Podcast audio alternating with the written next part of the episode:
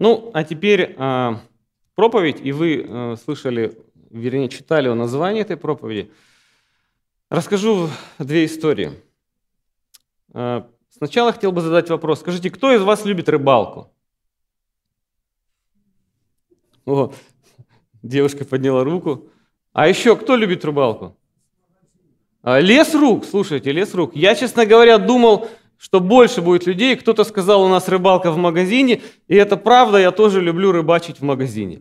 Это проще, это быстрее, это удобнее и не так накладно. Знаете, у нас э, любители корешки в России, они зимой выезжают на лед, и очень часто эта корешка приносит им такой ущерб, потому что машины проваливаются и так далее и тому подобное. Люди э, бесстрашные.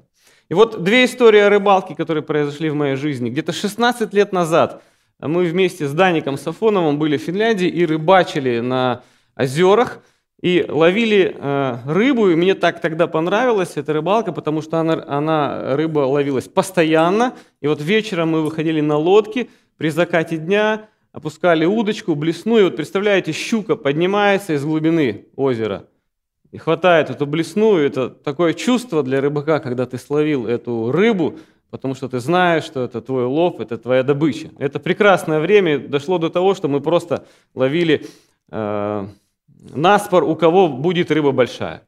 Ну, конечно, мы ее потом отпускали, но это было очень интересно. И вторая история, она произошла еще в моем детстве. Мы тоже решили поехать на рыбалку, на ночную рыбалку. И как это часто бывает, закинули сети, но за ночь ничего не выловили. Абсолютно ничего. И где-то в середине ночи я просто подошел к костру, думаю, все, хватит с меня с такой рыбалки, буду греться, есть уху, которую мы заранее приготовили. Знаете, э, бывают в нашей жизни беспомощные ситуации, верно? Верно. И вот беспомощность – это когда ты сделал все, что мог, но этого оказалось недостаточно. Я хотел бы сегодня э, вместе с вами прочитать один библейский отрывок. Эта история записана в Евангелии от Иоанна, 21 глава, с 1 по 7 текст. Это история о рыбалке. Потому что ученики Иисуса Христа это были рыбаки, им очень нравилось рыбачить, потому что для многих из них это был определенный вид занятия. Итак, 21 глава с 1 по 7 текст. «После того опять явился Иисус ученикам своим при море Тивериадском. Явился же так. Были вместе Симон Петр и Фома, называемый Близнец, и Нафанаил из Каны Галилейской, и сыновья Завидеевы, и двое других из учеников его. Симон Петр говорит им, иду ловить рыбу. Говорят ему, идем и мы с тобою. Пошли и тотчас вошли в лодку и не поймали в ту ночь ничего. А когда уже настало утро, Иисус стоял на берегу, но ученики не знали, что это Иисус. Иисус говорит им, дети, есть ли у вас какая пища? Они отвечали ему, нет. Он же сказал им, закиньте сеть по правую сторону лодки и поймаете. Они закинули и уже не могли вытащить сети от множества рыбы. Тогда ученик, которого любил Иисус, говорит Петру, «Это Господь!»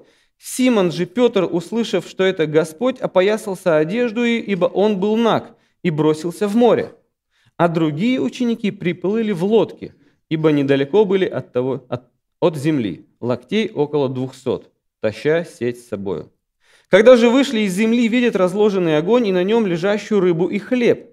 Иисус говорит им, принесите рыбы, которую вы теперь поймали. Симон Петр пошел и вытащил на землю сеть, наполненную большими рыбами, которых было 153. И при таком множестве не прорвалась сеть. Иисус говорит им, придите, обедайте. Из учеников же никто не смел спросить его, кто ты, зная, что это Господь. Иисус приходит, берет хлеб и дает им также и рыбу. Это уже в третий раз явился Иисус ученикам своим по воскресении своем из мертвых. Итак, интересная история, не правда ли?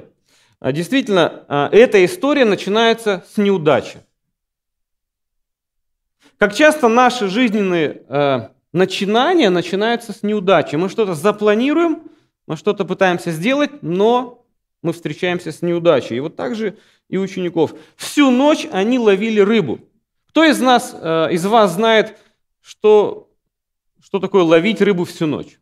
Кто-то был на ночной рыбалке? Вот так, что всю ночь. О, снова девушка. Молодцы. И сестра. Братья что-то руки не, опускают, не поднимают. Спят? Но представьте себе, всю ночь ловить рыбу на сеть. Это нужно сеть закинуть, какое-то время подождать, вытащить. Это очень трудная работа, ты очень сильно устаешь. И вот этим самым занимались ученики, но, к сожалению, они ничего не поймали. Более того, они это море Галилейское знали как пять своих пальцев. Они знали, куда нужно заплыть, они понимали примерно, где будет косяк рыбы плыть. Они все это знали, у них большой был опыт. Но этот опыт не позволил им вообще ничего поймать. Даже одной рыбы. Ничего. Они провели всю ночь на озере и ничего не поймали. И вот интересно, что э, было, наверное, э, печально видеть уставших учеников, усталых учеников с грустными лицами, которые возвращаются на берег рано утром без улова. Представьте себе, что начинается рассвет, который окрасил небо и море, и рыбаки поеживались от холода и усталости – потягивались и зевали, и собирались плыть к берегу, позавтракать и отдохнуть. Но им нужно было еще с чего-то приготовить завтрак, потому что они ничего не выловили, значит, им нужно было искать еду. И тут появляется он снова, как и Мария Магдалина в саду. Они не узнали его, но вскоре поняли, кто перед ними. Он кратко приветствовал их и подсказал, с какой стороны лодки нужно забросить сеть. Можно подобрать рациональное объяснение. Порой с берега лучше видно движение рыбы, чем из лодки. Однако рациональное объяснение в этой истории не требуется. Сети наполнились, и как те двое учеников в Имаусе рыбаки только тогда узнали Иисуса. И только тогда ученик, которого любил Иисус, то есть Иоанн, узнает Иисуса и говорит об этом Петру. Вы знаете, интересная история, потому что, кстати, уже Иисус как-то раз давал им такой же совет во время их призвания. В Евангелии от Луки, 5 глава с 5 по 6 текст, там уже была такая история, когда Иисус сказал им, куда нужно забросить сети. Вот только тогда Петр сказал Иисусу, слушай, Иисус, но мы уже э, ловили, ничего не поймали, и, наверное, у нас ничего не получится. Но он тогда все-таки исполнил это повеление. Здесь они просто снова исполняют повеление. И вот у меня вопрос. Может быть, вы задавались этим вопросом. С какой стати Ученикам в тот день, в тот вечер нужно было идти ловить рыбу. Зачем? Ведь э, этот отрывок сразу следует за 20 главой, где Иисус им дает поручение. Вот посмотрите, 20 глава Евангелия от Иоанна. Э, с 21 текста мы читаем. Иисус же сказал им вторично, «Мир вам, как послал меня Отец, так и я посылаю вас. Сказав это, он дунул и говорит им, примите Духа Святого. Что сказал Иисус делать ученикам? Куда Он их послал? Он дал им призвание. Но в какой-то момент, через какое-то время, Петр принимает другое решение, собственное решение. Более того, он утягивает за собой еще определенное количество учеников и говорит, чтобы, э, что я пойду ловить, а они говорят, ну и мы с тобой пойдем. Но Иисус же сказал им делать другое. Почему? Почему так?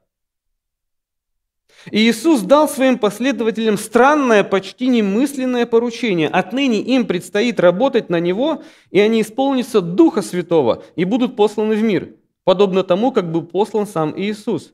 Но если они попытаются действовать на свой лад, тогда их ждет неудача. И вот наглядный пример. Они трудились всю ночь и ничего, абсолютно ничего не поймали. У вас когда-то были такие ситуации, когда вы работали и вам не платили зарплату? Ну, по-нашему кидали на деньги. Это очень неприятно. Я помню, когда я еще в студенческие годы а, подрабатывал, я пришел к одному человеку, работал у него несколько дней, и он мне ничего не заплатил. Вернее, он сказал так, ты сделаешь мне еще работу, и только тогда я тебе заплачу.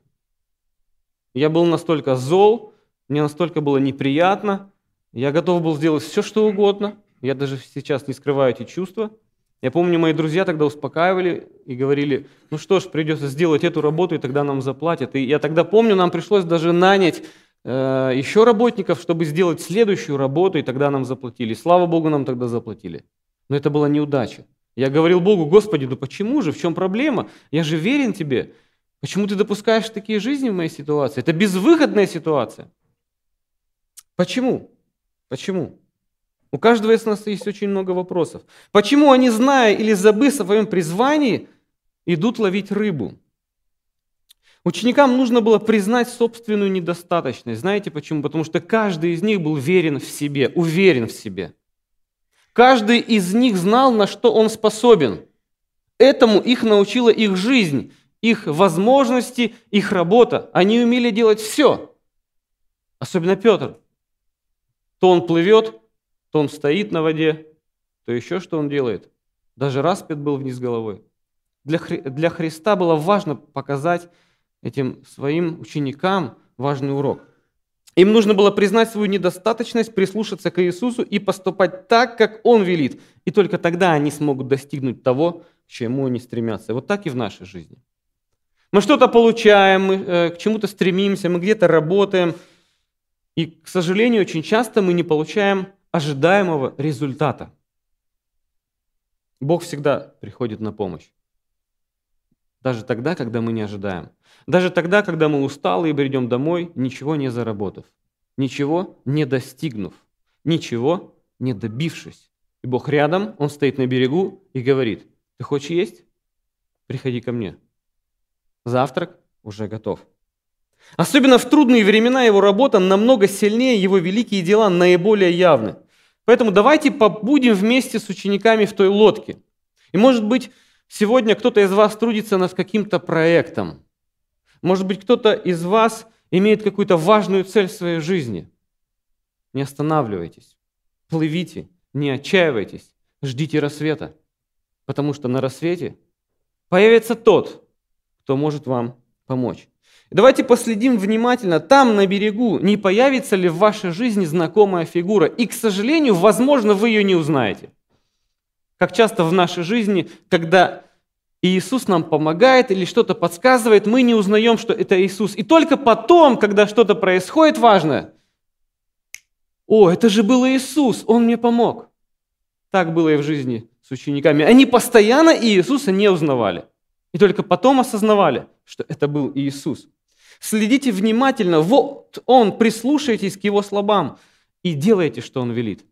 И тогда ваша беспомощная ситуация, она развернется в другую сторону, и вы сможете увидеть, как благ Бог к вам.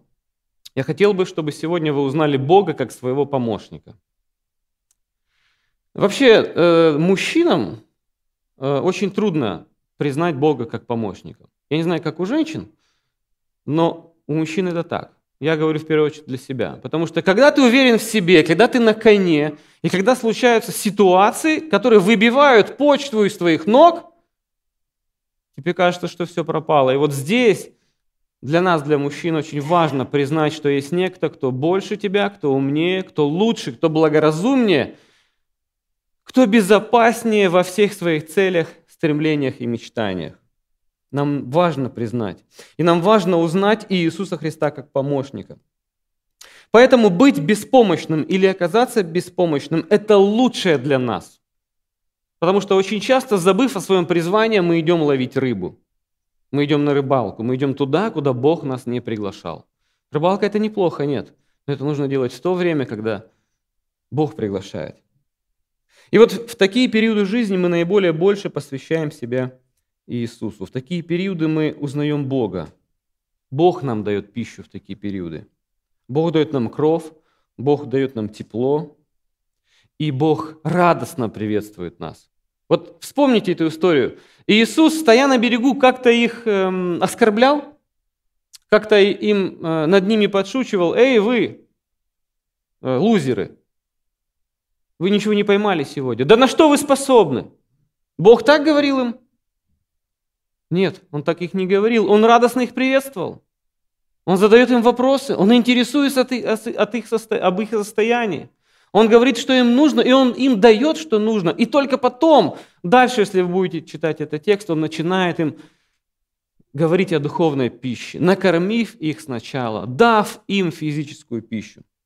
Наш Бог – помощник беспомощным, помощник всем, кто разочаровался и у кого сегодня не осталось надежды.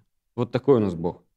Когда у тебя больше нет готовых решений, настает время Бога. Когда ты сидишь сегодня здесь и не, зная, и не знаешь, что тебе делать, Бога есть решение уже для тебя.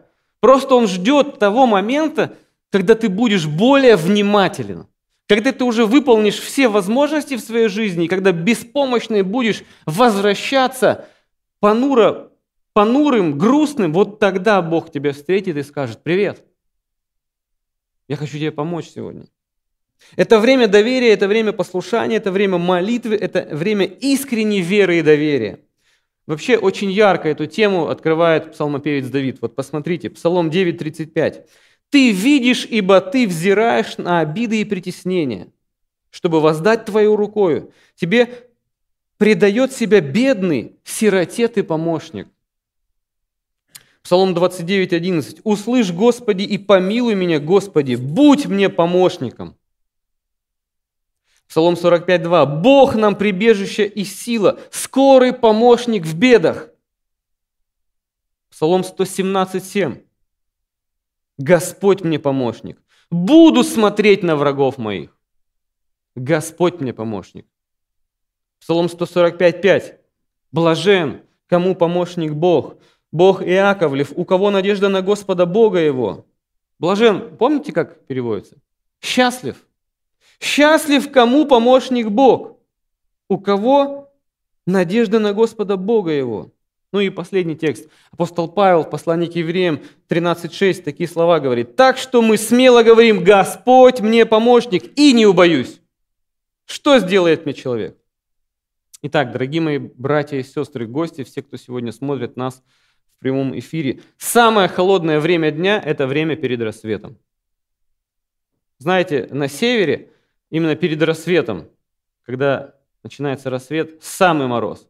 40 градусов, 45, 50. Я в ноябре был в Якутии, э, нам нужно было там совершить один важный проект для церкви. Мы поехали туда с моим другом, братом, пастором. И вот знаете, на улице минус 35-40 днем. Как вам такая температура? Минус. И вот ты вот работаешь, тебе нужно сделать очень много работы, 15-20 минут ты замерзаешь, ты бежишь греться. Вот э, когда холодно, когда неуютно, когда э, ты сделал все, что можно в твоей жизни, Бог появляется. Так и в истории с рыбаками. Иисус появился утром и творит чудо. Рыбаки всю ночь ловили, ничего не поймали, и Иисус обращает их внимание на себя и говорит, слушайте, закиньте сети с другой стороны лодки. И они вот в доверии ему поступают так и получают большой уров. И Иоанн даже уточняет определенное количество рыб, которые можно было поднять, выловить.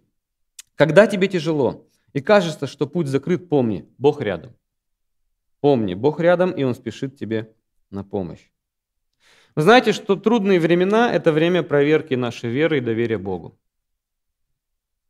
Не тогда, когда нам хорошо и когда у нас все есть, когда у нас есть слава, величие – работа, дом, возможности. Нет, не это время. Но это тоже время, когда мы можем славить Бога в этот момент. Но что делать, когда мы беспомощны? И Иисус сказал, и ученики послушались. Поэтому сегодня я хотел бы еще раз напомнить вам о том времени, когда вы беспомощны.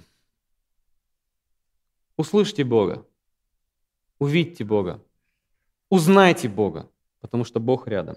Но также я хотел бы сегодня напомнить каждому из нас о нашем призвании. Ведь когда-то Бог нас к чему-то призывал, и, возможно, кое-кто из нас забыл об этом призвании и ушел ловить рыбу. И вот так вот годами ловит рыбу, но, к сожалению, улова так и нет. Может быть, нам стоит вспомнить о старом, о забытом, о том, к чему-то когда-то нас Бог призывал. Я не знаю, я просто пытаюсь понять сегодня этот текст. И каждый из нас знает об этом лично, но, наверное, ушел ловить рыбу. Но получается, что и рыба не ловится, и призвание не исполняется.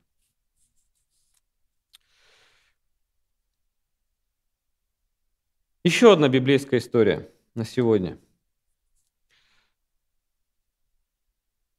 Еще одна библейская история о беспомощности. Вы знаете, что ученики были не только рыбаками, но они были еще любителями поспать. они очень многие события проспали в жизни Иисуса Христа. Гефсиманию проспали, преображение проспали.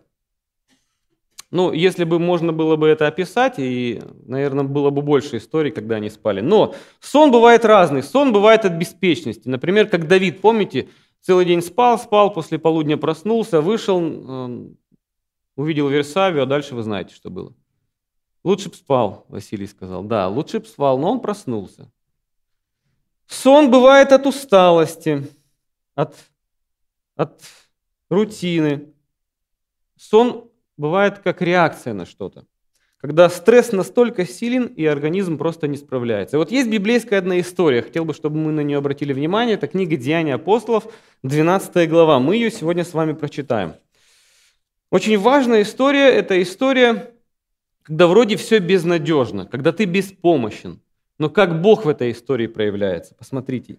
Деяние 12 глава с 1 по 17 текст. В то время царь Ирод поднял руки на некоторых из принадлежавших церкви, чтобы сделать им зло. И убил Иакова, брата Иоаннова, мечом. Видя же, что это приятно иудеям, вслед за тем взял и Петра. Тогда были дни опресноков. И, задержав его, посадил в темницу и приказал четырем четвертицам воинов стеречь его, намереваясь после Пасхи вывести его к народу. Итак, Петра стерегли в темнице, между тем церковь прилежно молилась о нем Богу. Когда же Ирод хотел вывести его, в ту ночь Петр спал между двумя воинами, скованными двумя цепями, и стражу дверей стерегли темницу. И вот ангел Господень предстал, и света съел темницу. Ангел, толкнув Петра в бок, пробудил его и сказал, «Встань скорее!» И цепи упали с рук его. И сказал ему ангел, «Опояшься и обуешься». Он сделал так. Потом говорит ему, «Надень одежду твою, иди за мною». Петр вышел и следовал за ним, не зная, что делаемое ангелом было действительно, а думая, что видит видение. Пройдя первую и вторую стражу, они пришли к железным воротам, ведущим в город, которые сами собою отворились им. Они вышли и прошли одну улицу, и вдруг ангела не стало с ним. Тогда Петр, придя в себя, сказал, «Теперь я вижу воистину, что Господь послал ангела своего и избавил меня из руки Ирода от всего, что ждал народ иудейский». И, осмотревшись, пришел к дому Марии, матери Иоанна, называемому Марком, где многие собрались и молились. Когда же Петр постучался у ворот, то вышла послушать служанка именем рода, и, узнав голос Петра, от радости не творила ворот, но, вбежав, объявила, что Петр стоит у ворот. А те сказали в своем ли ты уме? Но она утверждала свое. Они же говорили, это ангел его. Между тем Петр продолжал стучать. Когда же отворили, то увидели его и изумились. Он же, дав знак рукой, чтобы молчали, сказал им, рассказал им, как Господь вывел его из темницы, и сказал, уведомьте о сем Иакова и братьев, потом, выйдя, пошел в другое место. Итак, история, да? Апостол в темнице, более того, некоторые уже пострадали за свою веру, и эти убийства были сделаны для того, чтобы понравиться. Апостол в темнице, мало того, он не просто в темнице, он что ожидает? Казни. Как можно спать, когда ты знаешь, что тебя убьют? Как можно спать, когда у тебя проблема в будущем, операция может быть какая-то, а, тебя, э, тебя, твой организм реагирует на стрессовую ситуацию. Но мы видим, что он делает. Он спит. Я же говорил, ученики любят поспать. Он спит. Безвыходная ситуация. Церковь молится, собрали молитвенное собрание, богослужение вечернее, ночное. А что Петр делает? Он спит. Я не знаю, э, как можно так спать, но лично для меня это была бы безвыходная ситуация. Вообще я очень переживательный человек, если ну, что-то происходит, я переживаю. Я думаю, что многие из вас тоже самое. Мы переживаем, это естественная реакция. Петр спит. Для него, наверное, уже не осталось безвыходных ситуаций. Он при жизни Иисуса Христа уже научился всему. Возможно. Он спит. Между, церковь, э, между тем церковь молится, еще мало того, как мы уже сказали, они собрали э, для этого э, собрание. И вот мы читаем с вами в этой истории, что Петр чудесным образом освобожден. Мы упустим все эти моменты. Одних воинов прошел, других прошел, был скован, был без одежды, сам ничего не понимал, думал, это видение, прошел. остался один, очнулся. Осмотревшись, идет к своим братьям и сестрам по вере. Приходит и сам стучит в дверь. Открывает служанка, и, наверное, единственное, кто так радостно его встречает. Не правда ли? Она очень его радостно встречала. Забыла даже от радости открыть дверь и побежала, чтобы рассказать. Бывала у вас такая э, история в жизни? У меня вот бывало, часто приходя домой, когда тебя особенно долго нет дома, с сумками, с багажом, ты звонишь в домофон, а, открывают твои дети, вернее, берут трубку домофона и, и говорят, кто? Это папа. Папа! Ура! И начинают прыгать от радости, забывают нажать кнопочку, а ты стоишь. Тебе приходится снова ложить э, трубку, снова набирать э, код домофона, снова. Это я, откройте дверь. А они там бегают, радуются, потому что папа пришел. Вот так же в этой истории. Петр приходит в этот момент молитвенное собрание по поводу того, чтобы его освободили. Служанка выходит, узнает его, радостно бежит к своим братьям и сестрам. А те что ей говорят? 15 э, текст. В своем ли ты уме? Я посмотрел другие переводы, очень интересно там звучит.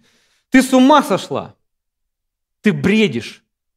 Более того, когда она продолжает утверждать об этом важном открытии, об этой новости, они все равно ее не слушают и говорят ей, э, это ангел его. Это ангел его. Смешно, да? Вот как часто мы в такой ситуации встречаемся. Когда Бог отвечает нам, нам, на, нам на наши молитвы, когда мы получаем ответы, или когда нам говорят, брат или сестра, тебе Бог ответил на молитву, а мы отвечаем, не, это все ерунда, ты бредишь, ты с ума сошел или сошла. Это ангел. Заметьте, что церковь молилась, бодрствовала, а Петр спал. Он был спокоен. Петр был спокоен, потому что для него безвыходных ситуаций уже не было. Он очень много раз пережил в своей жизни безвыходные ситуации. Он даже пережил в своей жизни предательство. Ведь не только один Иуда предал Иисуса Христа. Петр же тоже был предателем. Только в отличие от Иуды Петр покаялся. И обрел для себя нового Спасителя, Бога-помощника, Бога, который прощает. И поэтому для него в этот момент это была не безвыходная ситуация, он просто спокойно спал. Почему он спал? Почему кто-то бодрствовал, почему кто-то молился? Вы знаете, э, Христа не всегда волновали дела в жизни учеников, и, всегда, и Христа не всегда волнуют дела в нашей жизни. Для Христа очень важны мотивы, почему мы делаем то или иное. Поэтому Христос очень часто допускает в нашей жизни такие ситуации, чтобы обратить наш взор к Нему обратно, чтобы каждый из нас мог вспомнить о призвании, к чему нас когда-то Бог призывал. И только потом повседневной жизни параллельно заниматься какими-то обычными делами. Если мы бодрствуем изо всех сил, молимся, радуемся, мы какое-то делаем служение, да, мы получим похвалу от Бога, но мотивы, какие мотивы в нашей жизни? Прежде чем молиться сегодня, подумайте, ведь Бог может и исполнить ваши молитвы. Бог может сделать все, потому что для Бога мотивы важнее всего. если мы где-то не на том пути, если мы делаем что-то не так, Бог сделает все возможное, чтобы вернуть нас на правильный путь, чтобы напомнить нам о себе. И вот Петр пошел ловить рыбу. Зачем?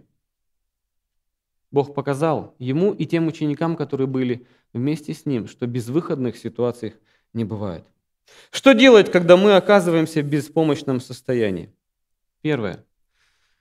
Прежде всего, довериться Богу, потому что безвыходных ситуаций с Богом не бывает. Вы слышите меня? Безвыходных ситуаций с Богом не бывает. Даже те двое, которые висели на кресте, на Голговском кресте, вроде безвыходная ситуация, но один из них воспринял призыв Иисуса Христа. И для, его, для него безвыходная ситуация обратилась благословением. Вы помните эту историю? Даже тогда он успел покаяться. Я иногда задумываюсь, кто это рядом с ним висел. Чужеземцы, чужестранцы.